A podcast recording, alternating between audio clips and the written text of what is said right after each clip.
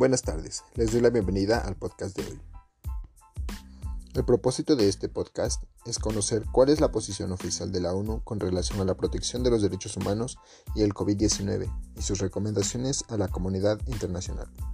Para conocer esto, primero debemos saber qué es la ONU. La ONU es una organización internacional fundada en 1945 tras la Segunda Guerra Mundial por 51 países que se comprometieron a mantener la paz y la seguridad internacional fomentar entre las naciones relaciones de amistad y promover el progreso social, la mejora del nivel de vida y los derechos humanos.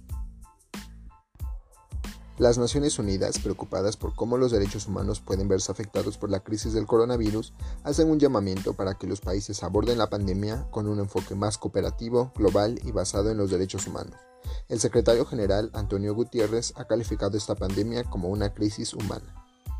Los oficiales de derechos humanos de las Naciones Unidas y los expertos independientes designados por la ONU han recalcado desde el comienzo del brote del COVID-19 la importancia de proteger los derechos de las personas.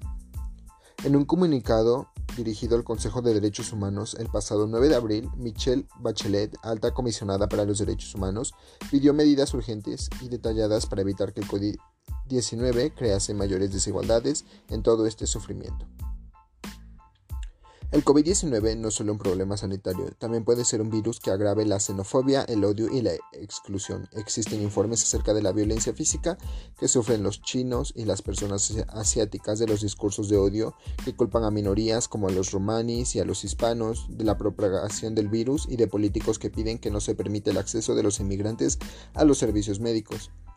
Todo muestra que los estados deben enfatizar de forma urgente que los derechos humanos de todos, particularmente de los más vulnerables y marginados, deben ser protegidos. Muchas gracias por escuchar el episodio de hoy. Nos vemos en una nueva emisión.